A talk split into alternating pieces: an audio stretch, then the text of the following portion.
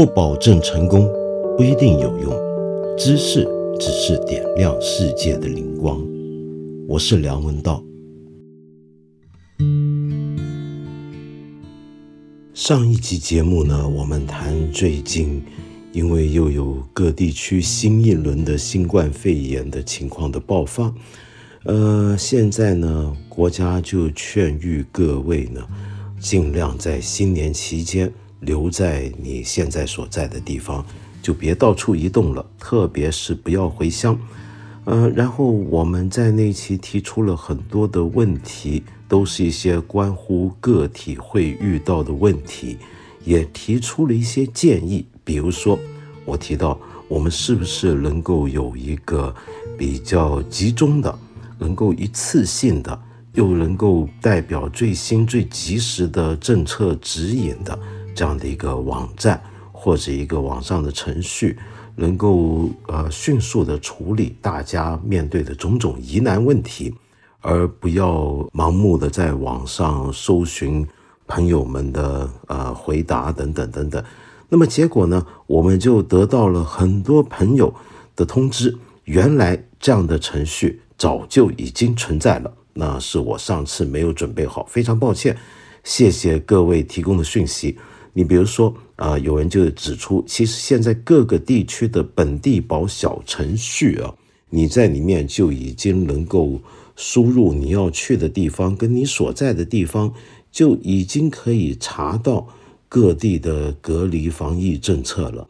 那么，同时也有人说，支付宝上面也可以查询各地的防疫政策。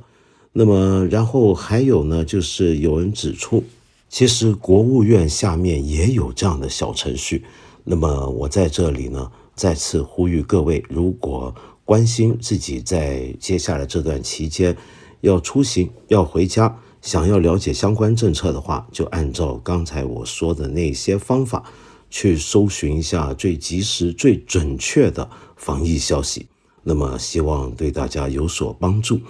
然后上一次讲这个题目啊，结果就引起了一些朋友的留言回应。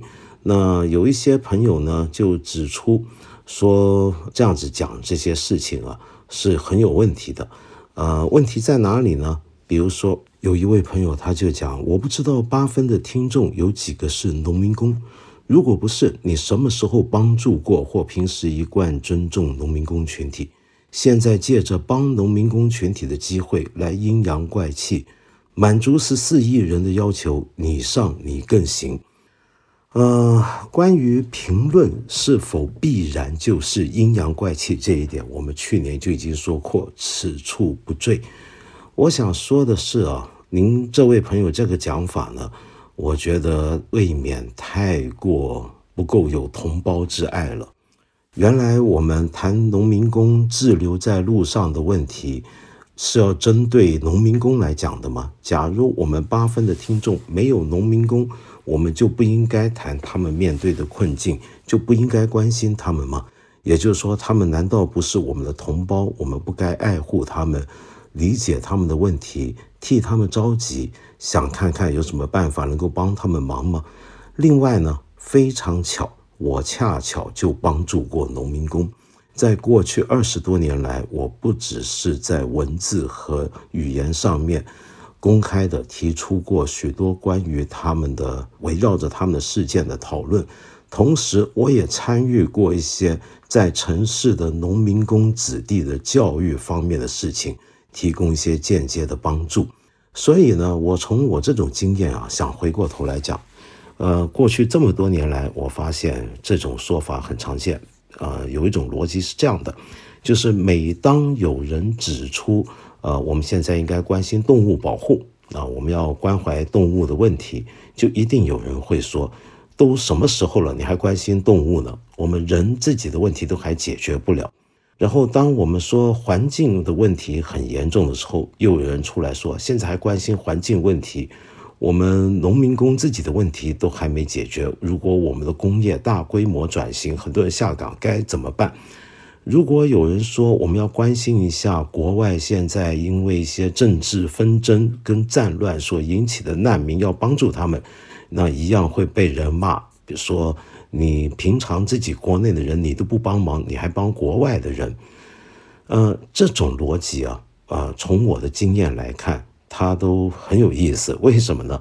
因为我三十多年来参与各种各样的这样的社会工作、社会运动和社会服务，我认识各种各样的慈善团体、跟志愿工作者和志愿工作者组织。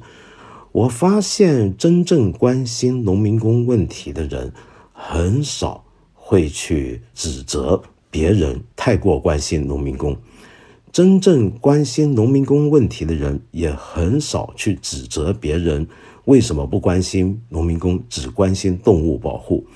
真正在关心我们国内自己所面对的问题的人，比如说真正在从事这方面的事情，比如说环境问题。呃，贫困地区教育问题，在做这方面工作的人，他们也不会去指责有人说要关注国际上的难民问题。恰恰相反，这么多从事社会上不同领域的志愿工作的朋友们，尽管大家从事的领域不一样，尽管大家关怀的重点不一样，但他们通常都是反而更加愿意互相协助。互相沟通、互相交流、互相打气，恰恰是只有一些人，他其实从来没干过任何事情，从来没有关心过这些问题，或者没有至少没有把这种关怀付诸行动去实践的人，才会去指责别人。你还关心国际难民？我们自己国家多少人吃不饱？然后才会去指责你，还去关心动物问题。我们国家还有多少人自己的问题？那这些人恰恰是平常自己没干什么事儿的人。对不起啊，我这番话可能有点重了，但这真的是我个人的体验。那么当然呢，也有人会说，这个节目啊，那么为什么不提出一些具体的建议？那么只是批评？我以为我上一集节目的具体建议已经非常具体了，比如说。任何关乎各位国民福祉的重要的政策，在宣布之前，是不是可以尽量多做几手准备，精细化一点，尽量让大家在一次性的一个发布上面就知道，呃，我们面对的问题将会得到什么样的答案，那么好过一步一步来，那么使得大家不用那么忧虑，不用那么着急。这难道不是建议？这难道不是为国家分忧？难道不是希望？帮助国家把事情做得更好吗？我在这一点上面可真是呃相当慨叹。我从事时事评论二十多年，那么我觉得做评论啊，其实从来并不包括必然要给出什么具体的建议。就比如说我在评文学的时候，评论艺术、评论电影的时候，我们通常就会说这个作品好在哪里，不好在哪里。我们很少看到一个评论家会同时指点一个作者，你这个地方不应该这么写，你该这么这么来写，你这个地方为什么不去这样子结构一下？呃，电影评论人也不必然要指点导演该怎么拍戏，但是只有在面对国家政策的时候，很多人就会说，你不能只是批评，还要提建议。我其实从原则上认为这是个很值得探讨的一个理论问题，但是我出于个人的对这个社会的一个责任感，我很多时候也确实非常愿意提出一些建议，并不是因为我行，并不是因为我更聪明，而只是因为我作为一个普通的国民，身为这个国家的一份子。我们大家都有责任去关心我们的国家，我们都有责任把自己的呃个人的愚见、自己的一见之得提供出来，让大家去参考，让政府能够听得到。这难道不是一个基本的国民责任吗？呃，那么当然了，那么我们也有很多朋友还也又从另一方面提出了呃我们。今天面对的问题来印证了我们上回讲的事情。我看到了很多的留言都在讲个人遇到的麻烦，个人遇到的困难，也有一些呃我在外面看到的留言都提了很多东西。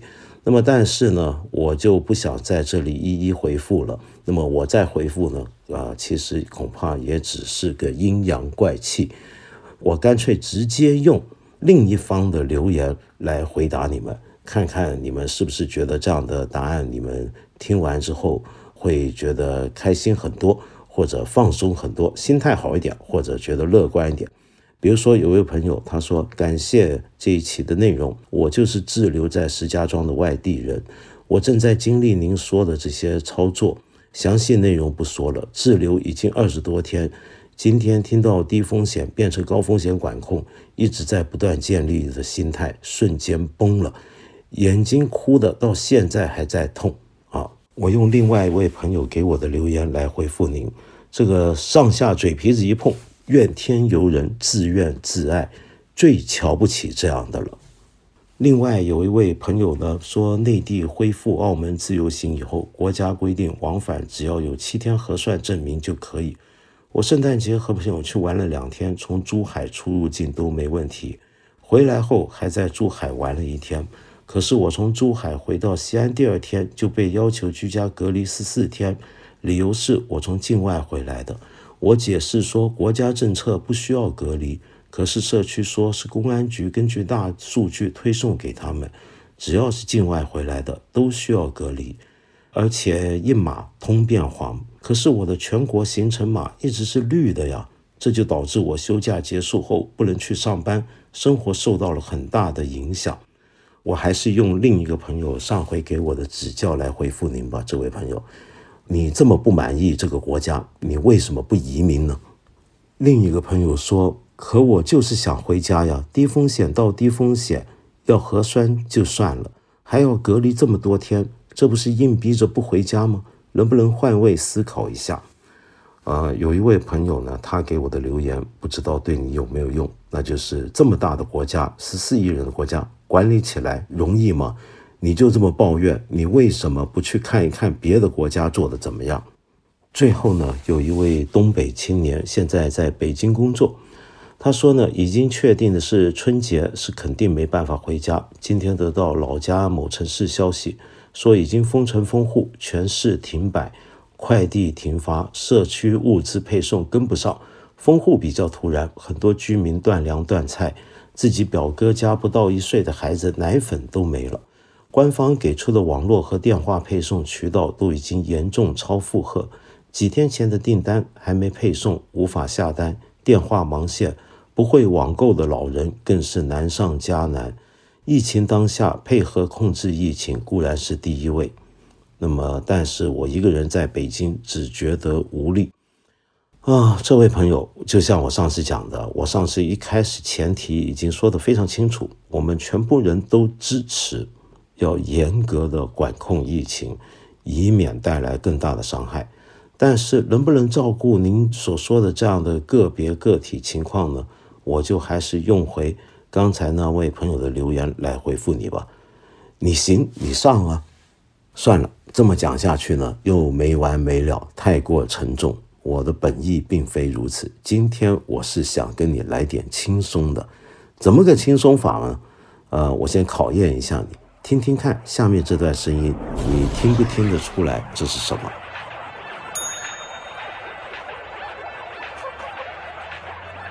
什么？你居然没听出这是什么？你最近没听过吗？那你未免也太 out 了吧！刚刚这段声音，就是来自于最近火遍整个东亚地区的一个很厉害的动画。这个动画直到我录节目的此刻，也都才只出过四集，一个礼拜出一集，就已经成为非常热门的话题了。你应该猜到了吧？那就是《天竺鼠车车》，豆瓣评分是九点五分呢！天哪，呃，最近甚至有人有个段子这么讲啊，就是说，呃，你知道日本去年出了一个动画，也是非常火爆，叫做《鬼灭之刃》，很多喜欢动漫的朋友都很爱看，那么破了日本历来的票房记录。但是《天竺鼠车车》一出，谁与争锋呢？于是有人就这么讲了啊，说只有小孩才在看《鬼灭之刃》，大人都在看《天竺鼠车车》。那么你如果从来没看过这部动漫动画，也没听说过这个动画，你听这句话，你大概会以为，诶，这是不是一个非常成人的那种动画呢？那你就大错特错了。这个动画你要是还没看过，我简单的跟你讲一下是怎么回事。基本上呢，它的呃设定是非常好玩的，就是呃，它首先是一个定格动画或者叫停格动画。什么叫停格动画或定格动画呢？就这样，它其实是最古老的动画甚至电影的原理。就是用相机去连续拍摄你要拍的东西，比如说你我今天要拍一个人物，我今天要拍呃一个玩偶，那么我要用玩偶或者是粘土做成的人物或者角色来做我的动画里面的主要的演员，然后做了一堆布景让他在里面走动。那我呢就是用相机拍，不是用摄影机拍哦，是用相机。然后呢？我在拍完一张之后，我把这个对象我要拍的东西，比如说一个呃泥胶或者粘土做的玩偶，做小范围的、极小范围的移动跟一些动作，然后我再拍一张，不停的这么移动你要拍的对象，然后不停的去连拍这个相机呢，最后把它组合起来呢，看起来就能够串联成一个还算是流畅的一段影像了。其实这是一个最早期的一个电影的一个概念，嗯，也是最早最原始的一种动画。那么这样的动画又可以叫逐帧动画，因为它是一帧一帧相片拍下来完成的。但是呢，这样的动画的做法呢，到现在呢，却依然还很受欢迎。为什么呢？呃，在我们今天这个能够用电脑做出极端流畅的动作的动画的时代。这样的动画，我刚才说的这种定格动画、停格动画，反而格外有手工的感觉，粗糙之中带着手工的一种朴拙的趣味。那《天竺鼠车车》就是这样的一种动画。然后呢，它里面的主要的对象却不是用粘土做的，而是用呃羊毛毡做成的玩偶。那个玩偶是什么呢？就是一辆一辆的车，但这个车不是一般的车子哦，不是一般的小汽车。它是天竺鼠车，这样子基本上是个天竺鼠，就做成了一个汽车的形状，或者你可以说是个汽车长得像天竺鼠。然后这个天竺鼠每个都有自己的性格，有自己的想法，有自己的生理爱好，他们会吃草，还会拉屎。嗯，那他们为什么会是车呢？是因为他们四个小脚都是四个小车轮，但他们移动的方式却不是用像汽般的汽车装上车轮那样子往前滚动。滑行，而是继续用四个小轮子当做脚一样，那么爬呀爬的。嗯，那另外一个好玩的设定是什么呢？就是这个天竺鼠车车里面是有乘客、有驾驶员的。那这个驾驶员他如果在车内啊，在毛茸茸的车厢内部，你看透过车窗看见他，你会发现他是个真人扮演的，他是真人在扮演里面的驾驶员，他可能在里面吃东西，在里面听歌，在里面开车。但是，当这个驾驶员一旦走出车外，他立刻就配合了整个画面的大环境，又成了一个玩偶，是这样的一个设定。那你听完这个，你会觉得这有什么好看呢？它很好看，简直是太好看，我对它是一见钟情。首先呢，它的故事啊是非常简单的，是非常非常正能量。我觉得是全世界各地的管理交通跟公共秩序的政府部门呢。都应该要让国民去看才对，包括我们国家，为什么呢？他几乎全部都在讲交通安全问题。比如说，一个人他在路上啊，因为在红绿灯前记挂着要听音乐，忘了要开车，结果堵了整条路起来了。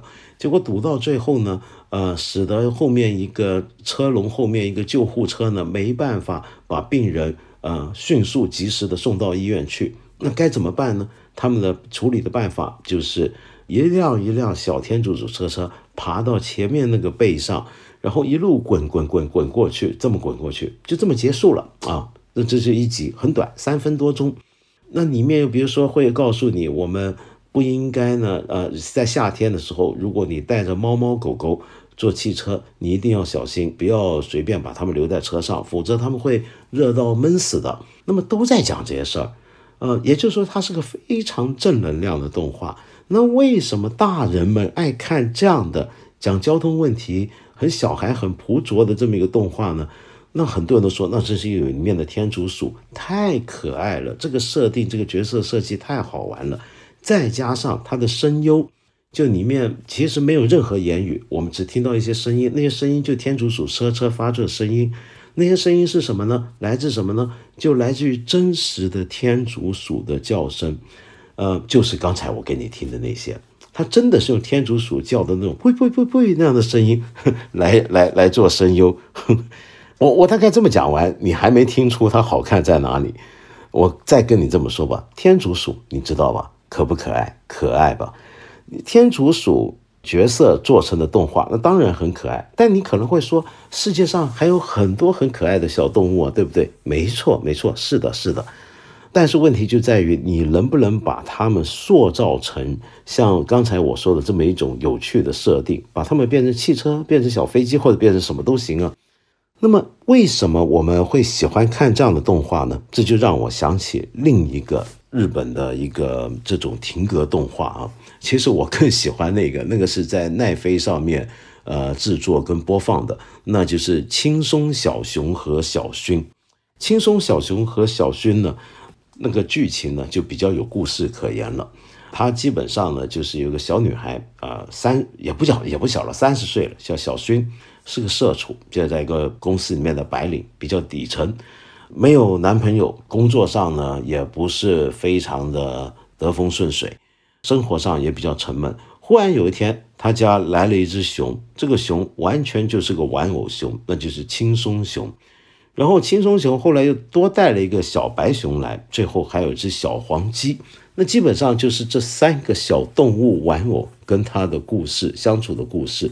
那为什么这些都很好看？这几个这样的动画片，它之所以流行，它之所以成为话题。成为在豆瓣上评分那么高的作品，是因为他们都很符合我们今天的需要，他们都是我们今天一般所说的治愈或者疗愈系的那种文化产品。治愈系你可能没听过，但治愈这个词儿在过去几年如此火热，你一定知道。那到底什么叫做治愈系呢？我刚刚说这些动画作品都是属于治愈系嘛，对不对？治愈系呢是一个来自日本的一个流行文化潮流，呃，据说啊，我不太敢肯定，据说是上世纪九十年代开始出现这个词语，它主要原来指的是一些女明星很治愈，也就是说一些女明星她的样子、她的气质，她出来，她就让你觉得很舒服。请注意，她不是说她是美女啊。不是说它是什么性感小野猫，不不不，而是说它整个给人的感觉就很舒服，看了它 就很有疗养的效果，很治愈的效果。那是治愈系，指的是一类女演员的类型。然后后来慢慢慢慢的，这个治愈系呢就可以形容很多东西，比如说我刚才说的这样的一些动画片，那当然还有一些影视作品啊。那比如说像你有没有听过一个？一个作品叫《海鸥食堂》，那这个《海鸥食堂》呢，就是一个典型的治愈系的影视作品。它的编剧呢叫迪上直子，迪上直子也是专走治愈路线的一个日本的编剧。我刚才说的那个《轻松小熊》和小薰就是他的作品。那另外除了他之外呢，那另外一个更厉害，在我看来更厉害的一个治愈系的编剧跟导演就是松本加奈。那么他创作的作品包括《面包和汤》和《猫咪好天气》，以及今年的新作《森林民宿》。你是不是听到这些电视剧的名字，你都已经觉得很治愈了？都不用看就已经很治愈了，对不对？面包和汤和好，猫咪好天气，我的天哪！那么常跟他搭档的呢，也是一个治愈系的演员，那就是小林聪美。那么。其实除了刚才我说的这些影视跟动画作品，我们当然还可以往前追溯，很早以前就有很多很治愈的动画片了，对不对？那樱桃小丸子不治愈吗？对不对？那小羊肖恩像英国的这个小羊孝恩，他不治愈，它都很治愈。但是问题是，刚才我说的那些作品都在治愈这个名词出现之前，或者这个概念被明确下来之前就已经存在。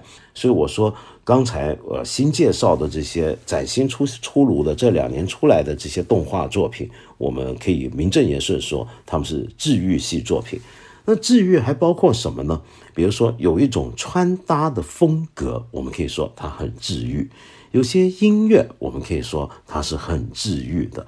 有一些的玩偶，那是很治愈的。有一些的呃，甚至你可以扩展到植物身上，比如说现在很多人不是喜欢养多肉植物吗？像仙人掌，它就很治愈，因为你可以偶尔的摸摸它啊，碰一碰它，看到它你就觉得胖嘟嘟的好治愈。甚至可以是种味道，比如说很多人现在流行在家里面放香氛蜡烛啊，一些扩香石啊，这些也都是为了治愈。那这些围绕着这些治愈呢，有几个核心。首先，如果它是个形象化的东西，像轻松小熊或者是天竺鼠车车，他们呢，首先都要满足一个基本条件，那是什么呢？那是它非常的萌，非常的萌，非常的可爱。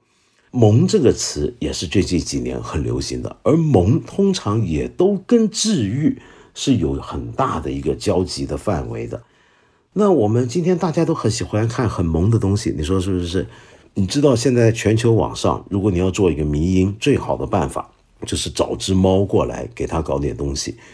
互联网上面其中一个流传的最广的绝对杀手级的一种角色，那就是猫。或者当然还有狗啊，或者我们都泛称为毛孩的各种小宠物。今天网上为什么那么火？为什么到处都有人看？你要知道，今天这个世界是被意识形态跟价值立场割裂的世界。呃，大家可以为了不同的政治信念呢而翻脸，哪怕你们是好朋友或者是一家人，但是。有一种东西是可以超越刚才我所说的反理，把大家统一起来的，那就是很萌的小动物，比如说小猫、小狗。为什么我们人会喜欢看这样的东西呢？呃，那是因为这些很萌的小动物啊，你想想看，它们具有几个元素：它毛茸茸的，它很软，它会有些声音，那些声音可能是呜呜那种呜咽的声音，然后呢？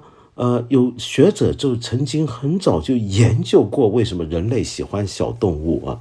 那这个就要追溯到一个二十世纪的一位动物行为学家，甚至可以说是动物行为学之父，诺贝尔奖的医学奖得主，德国学者康拉德·洛伦兹 （Conrad Lorenz）。康拉德·洛伦兹这个人啊，当然很有争议，因为他曾经是个纳粹。但是他在动物行为学方面的影响力呢，实在是太大了。他曾经提出过一个假说，那个假说是什么呢？可以叫做 baby schema，叫做婴儿假定或者婴儿设定。婴儿设定是什么呢？就说我们觉得世界上一切我们觉得可爱的小动物、可爱的东西啊，你仔细看，它们其实都有点像人类的婴儿，圆圆的、软软的。按照整个脸部的比例来看，它的眼睛通常都比较大、比较明亮，呃，给人一种非常柔软的感觉。那么，当然，人类婴儿不一定 不会毛茸茸，但是那种毛茸茸的小鸡、小猫啊、小鸭子，它们就会让我们看到，就联想起一个婴儿幼小的那种状态。那么，我们看到这样的东西，我们会释放出多巴胺。这种多巴胺会让我们格外的开心，让我们格外的舒爽。同时，我们看到小婴儿，人类这是一个人类的本能，这是一种护幼的本能。就我们本能上就觉得要好好保护他们，照顾他们。然后我们爱屋及乌的把人类对于婴儿的爱护的这种本能扩展到一切在我们看来都跟婴儿有点像的东西上面，比如说猫猫狗狗，呃，小鸟。啊，小乌龟哈，然后到了天竺鼠车车跟轻松小熊身上，那么这就是所谓的萌为什么那么吸引的理由。那么当然，萌这件事情啊，呃，现在变成那么火，跟流行文化是绝对有关系的。而流行文化里面把这方面发展到非常体系，嗯，精雕细琢要干这些事儿的，那当然还是日本的所谓的卡哇伊文化，当然就是可爱。我记得我三接近三十年前写过一篇挺长的文章，讨论这个问题，就是可爱作为一种感官范畴，甚至我们把它当审美范畴，为什么过去历史上从来没有学者或者思想家认真的讨论过它？你要知道，从美学的角度来讲啊，我们会关注很多重要的范畴，比如说最有名的崇高壮美。我们中国人喜欢讲的空灵、孤寂等等，或者日本的这个侘寂等等，这都是美学范畴。但是我们从来几乎没有把可爱呃当成一个认真的审美范畴来看待。那么，假如说今天大家都那么喜欢着迷于跟可爱相关的东西，我们有没有可能针对可爱这件事情发展出一种美学呢？但其实详细我当年写了自己写了什么东西，我已经忘了。我只是记得大概写的还不错，因为我总体上觉得我年轻的时候写的东西要比现在好。我是越来越退步了。但是我刚才说的这个萌或者可爱，就像我刚才讲的，它只是跟我们所说的治愈或者疗愈系这种文化现象是有很大的交集，但并不是彼此重叠。因为我们刚才讲了，连香氛蜡烛啊，连一种穿搭，连一种音乐，连一种甚至一个游戏，也都可以叫做治愈系的文化的一部分。那么我们回过头来讲，那治愈这系文化它的核心到底在哪里？它的核心是什么呢？让我举一个近期也被归类为治愈系里面的很重要的一个呃玩偶，一个一个公仔，一个卡动画卡通的设计，呃，也成为了动漫作品，也成为了各种的呃你买得到的可以抱起来的玩偶，那就是角落生物或者角落小伙伴。角落小伙伴，你听这个名字就觉得好奇怪，什么叫角落小伙伴呢？嗯，他的名字其实就已经暗示了他这一连串的角色里面的一些的特点。它包括什么样的角色呢？比如说，有一只因为太过怕寒冷而逃离北极的小白熊，有一只因为害怕被抓走去做研究而假装自己是蜥蜴的恐龙。有一只很想被人吃掉的，你知道日式那种炸猪排切成一片一片、一块一块，但是呢，总有一块是特别肥、特别油的，那么他人家就每次都丢掉它，不要不想吃它，或者把它留到盘子上没有光盘。其中一个角色就是这个被遗弃的炸猪排。还有日本人不是喜欢吃天妇罗炸虾吗？那炸虾天妇罗当然是很受欢迎的一种菜色，很好吃。可是你会连它的尾巴都吃掉吗？不会的，那个尾巴也是被留下来的。所以这个角落小伙伴里面另外一个角色是一个总是被人丢掉的天妇罗的虾尾。我们总结一下刚才这几个角色，他们共同的特点是什么呢？那就是他们都在角落。这个角落就是他要不就是因为自己太过害怕自己的身份，想要逃离，要躲到一个角落；要不就是被人遗弃，要不就是被人忽略。你想想看。一个系列的动漫的角色，或者是一个玩偶的一个角色设定是这样的东西，它能够大受欢迎，它说明了什么？说明了它似乎打中了我们今天很多人的心理。我们是不是有时候也会觉得太过害怕自己的这个身份，别人给我的要求、给我的责任、给我的义务，或者害怕我这个人在这个社会上面？呃，我是谁这件事情会为我带来很多的压力，而我想逃离它呢？我想希望自己不是自己，我想躲到一边去呢？我们是不是都曾经有过一种感觉，觉得自己被忽略了、被遗弃了？呃，很渴望被人吃掉，很渴望被人爱、被人关注，但是没有人理我。好，呃，这个系列。就把我们这种情绪准准的抓住了，而用了一些很萌的造型去塑造刚才所说的这些角色，变成一些很可爱的、很符合 baby schema 的这样的一些的呃玩偶形象。那么从这个例子，我们大概可以说，治愈系它今天最重要的一个核心，那就是村上春树当年所说的那种小确幸。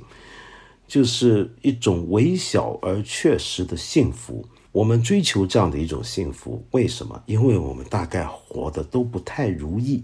我们大概有很多人，像今年、去年很流行讲打工人、讲社畜这些词，背后都似乎暗示着你的生活上有很多的问题。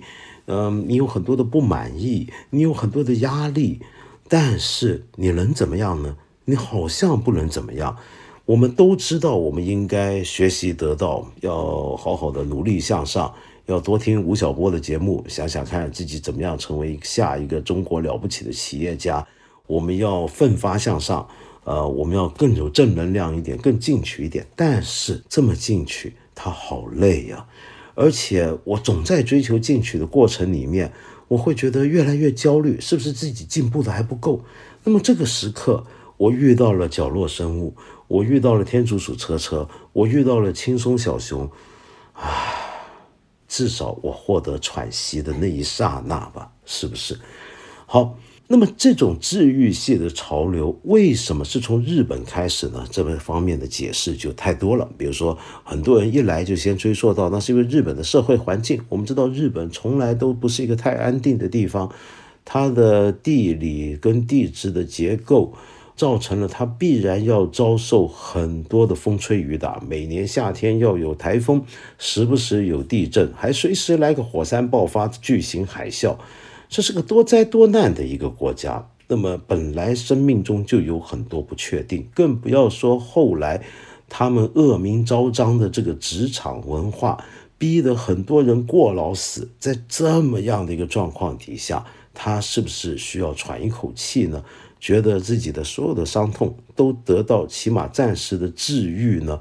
而今天。在东亚地区，包括我们中国，甚至全世界，大家都开始渴望治愈，是否说明某种过去日本标志性的工作伦理跟文化已经散布到全世界各地？比如说，到了中国，有我们的九九六，在这种时候，我们很多人可能都会想：啊。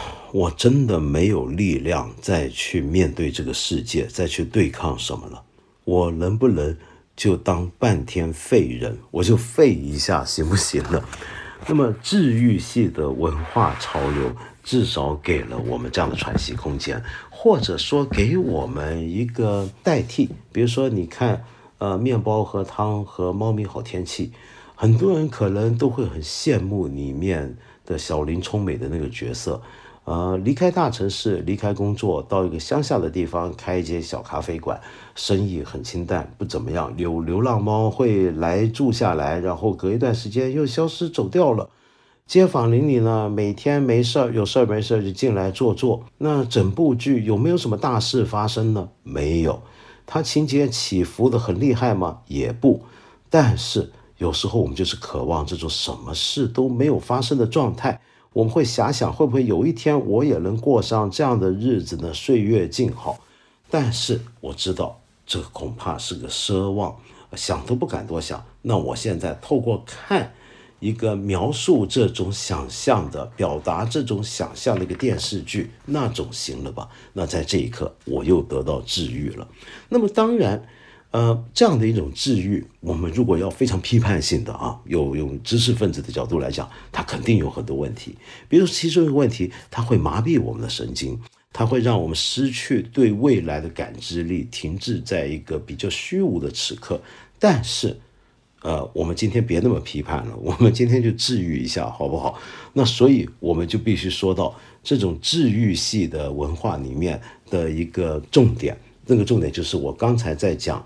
那部日剧啊，也就是呃，面包和汤和猫咪好天气的时候所提到的一个点，那就是什么事都没发生过。你知道，现在游戏领域里面就有很多游戏可以被归类为叫做治愈系游戏。这种治愈系游戏它的一大特点是什么呢？那就是跟传统的游戏不一样。我们传统玩的游戏啊，都是很刺激的，都是有情节的，都是。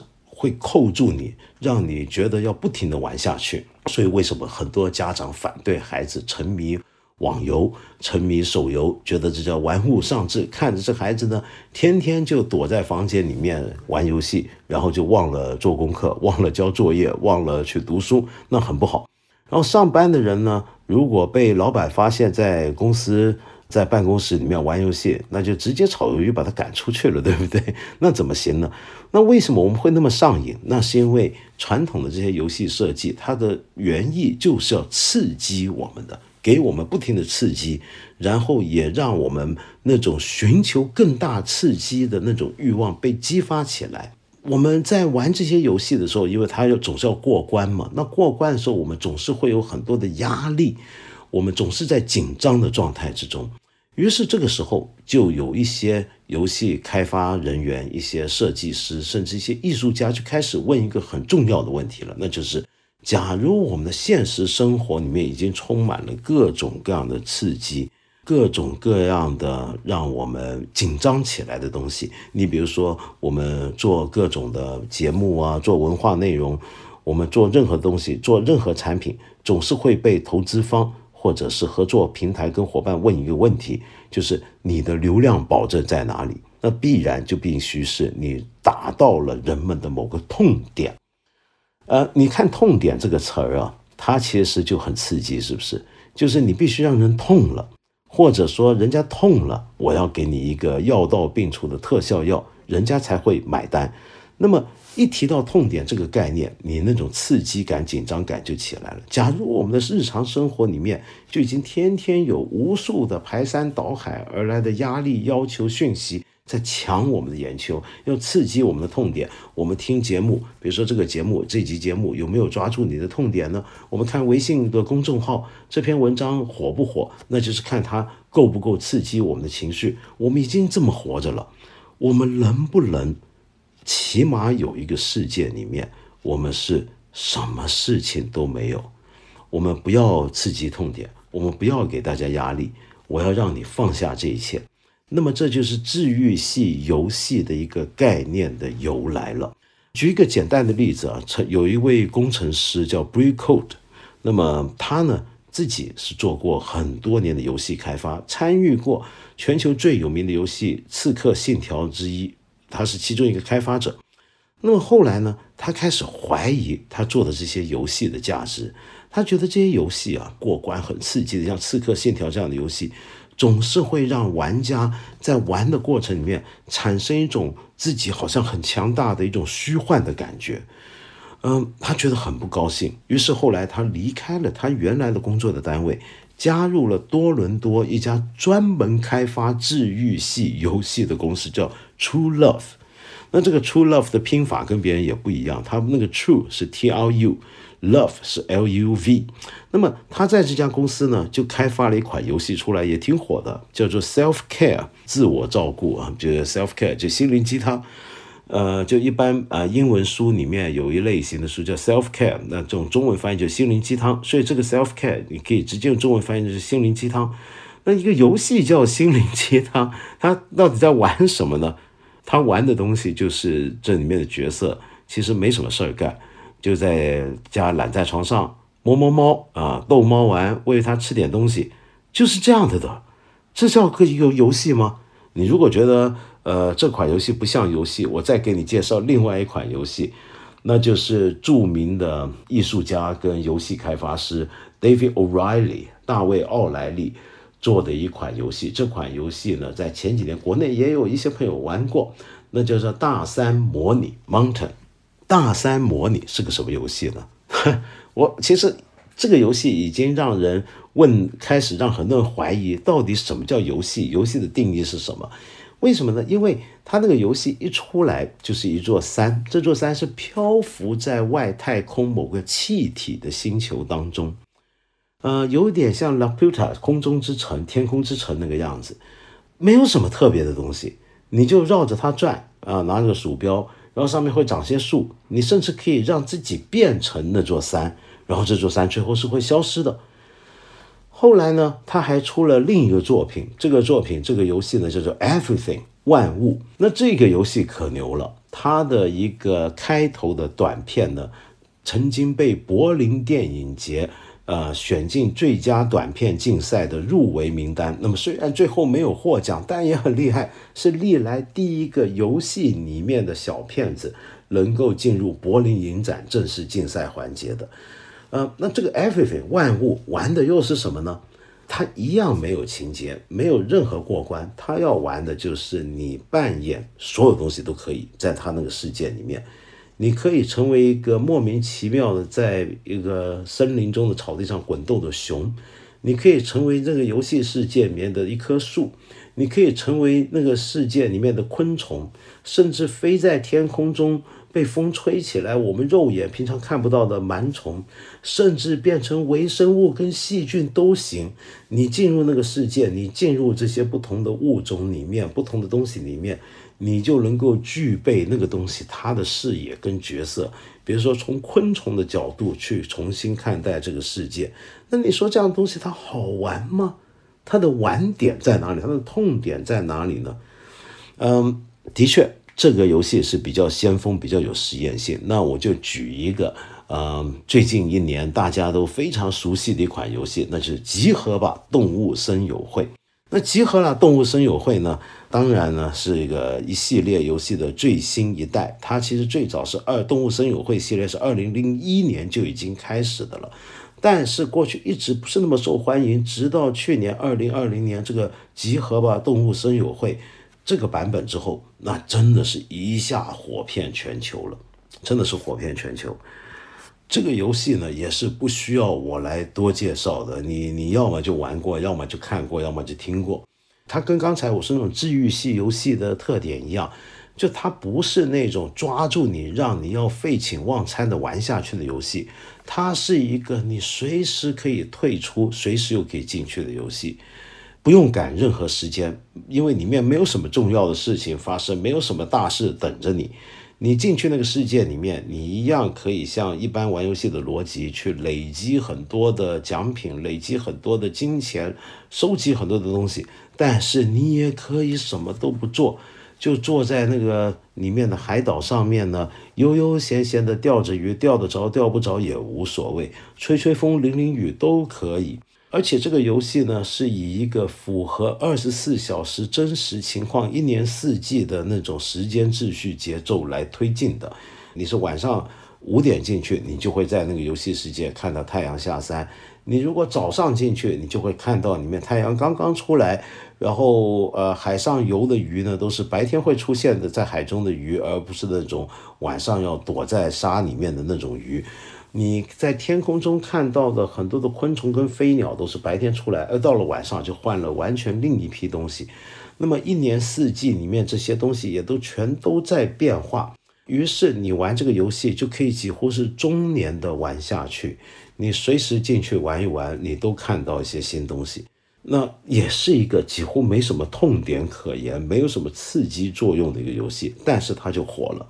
火到什么程度呢？《纽约时报》在去年四月的时候就出过一篇文章谈这个游戏，说它是新冠肺炎时期最理想的游戏。为什么这个游戏在去年在全球都那么火？那就是在全球我们日子都过得太苦了。就像我们今天节目一开始所说的，我们有很多的朋友，呃，处在很多的困惑、很多的麻烦、很多的问题当中。在这个时候，我们需要什么？需要治愈。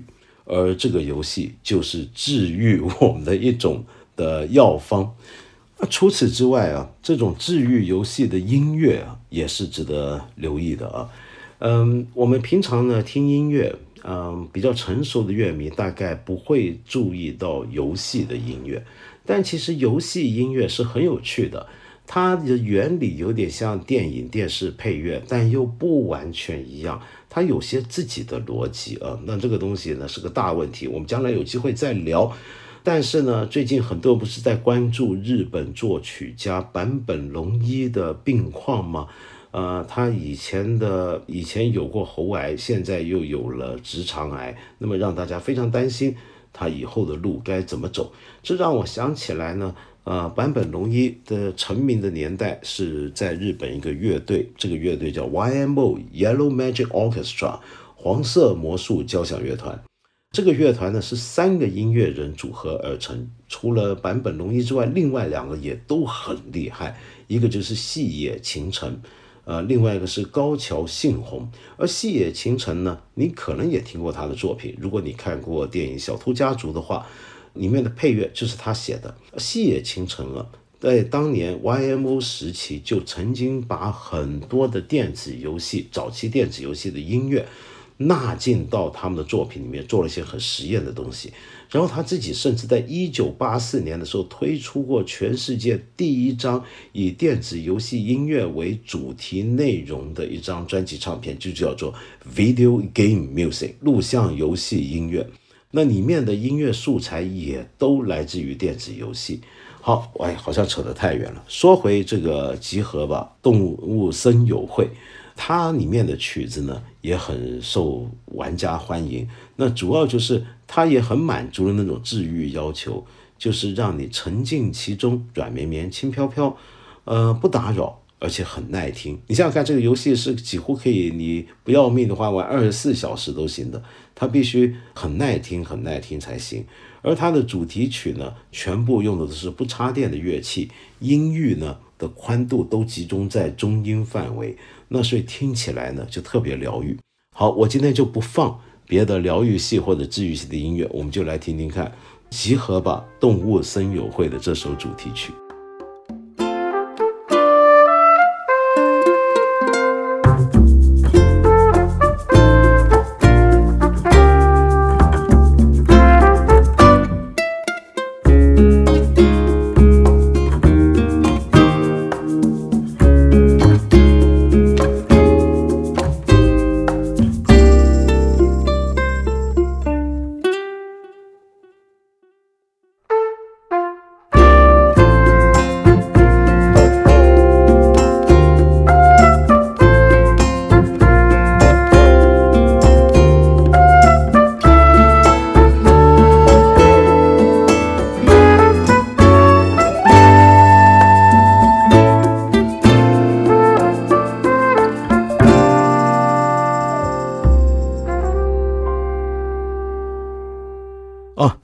另外我最后还要提醒各位啊，我们八分这个节目呢是每个星期三、星期五晚上八点都会在我们看理想 APP 和蜻蜓 FM 准时更新。